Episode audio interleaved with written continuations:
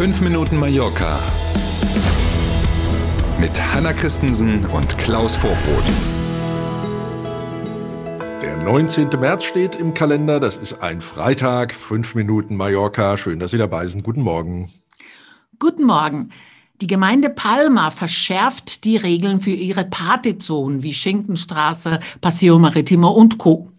Ab 1. April und bis zum 30. September gilt dann in etwa das, was im letzten Jahr in diesen ähm, vor allen Dingen eben der gastronomisch hochfrequentierten Zonen auch passiert.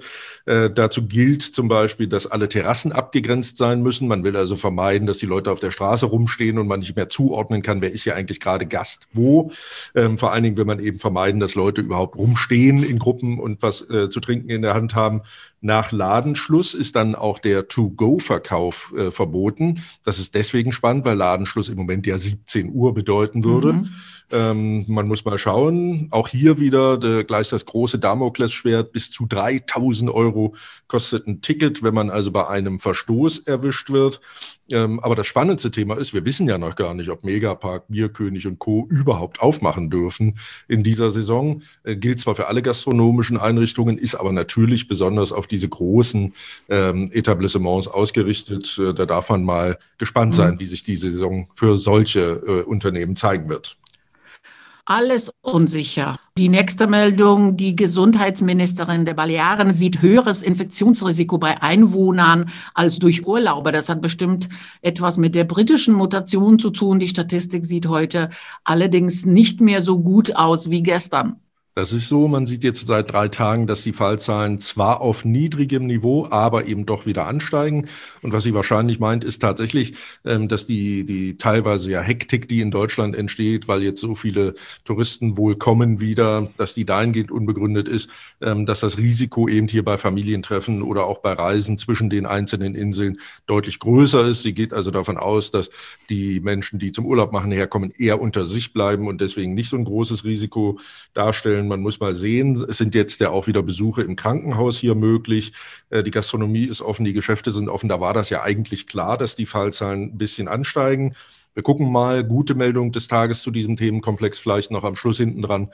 Ähm, die Tatsache, dass ab heute alle Passagiere ihren PCR-Test am Flughafen zeigen müssen, wenn sie ankommen, hat nicht zu langen Warteschlangen am Flughafen geführt. Das scheint man also gut im Griff zu haben.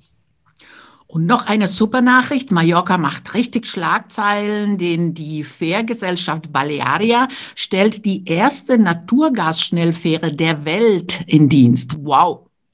Gott sei Dank geht solche Meldungen in diesen Zeiten eben nicht unter, weil das ja wirklich eine wichtige Nachricht ist. Passt ja auch so ein bisschen ähm, in das Konzept, das die Balearen ja schon eine Weile verfolgen, indem sie versuchen, eben ein bisschen mehr auf Ressourcen, Umwelt und Nachhaltigkeit zu setzen. Ähm, da passt diese Meldung natürlich gut dazu.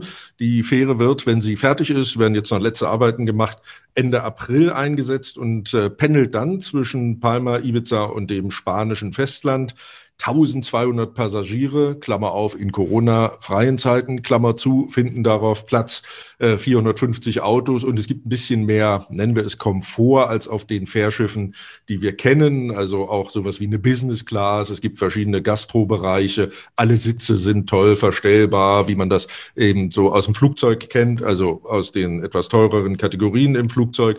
Ähm, und ein Schnäppchen war es auch nicht. Äh, das Fährschiffchen kostet spaßige 90 Millionen Euro. Dafür, wie gesagt, mit Naturgas angetrieben, deutlich schadstofffreundlicher also als alles andere, was an Fähren nicht nur hier äh, rund um die Balearen derzeit unterwegs ist. Und die Wettervorhersage lassen wir heute am besten gleich ganz weg, denn mit Wolken und Regen bei nur neun Grad können wir auf der Insel nicht so viel anfangen, oder?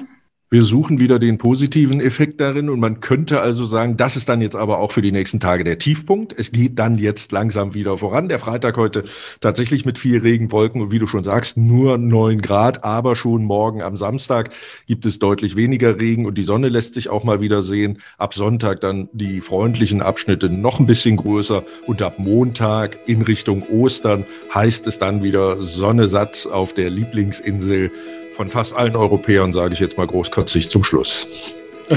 Vielen Dank für heute. Wir freuen uns schon auf den Montag. Schönes Wochenende. Jawohl, schönes Wochenende. Tschüss.